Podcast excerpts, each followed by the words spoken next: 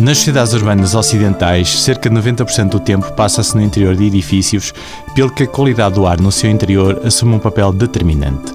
Os principais poluentes do interior da habitação são o monóxido e dióxido de carbono, libertados pela combustão de lareiras, aquecedores e fumo de cigarro, os compostos orgânicos voláteis emitidos por materiais de construção como colas, tintas, vernizes e madeiras,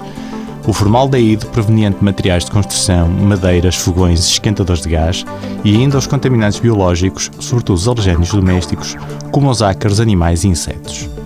Uma adequada ventilação, a instalação de sistemas de aquecimento e de exaustão de gases de esquentadores e fogões, a eliminação completa do fumo de tabaco e a evicção aos alergénios domésticos são algumas medidas que permitirão obter uma boa qualidade de ar interior e assim prevenir o aparecimento ou agravamento das doenças respiratórias. Para mais informações, consulte a página do Facebook do programa Harvard Medical School Portugal.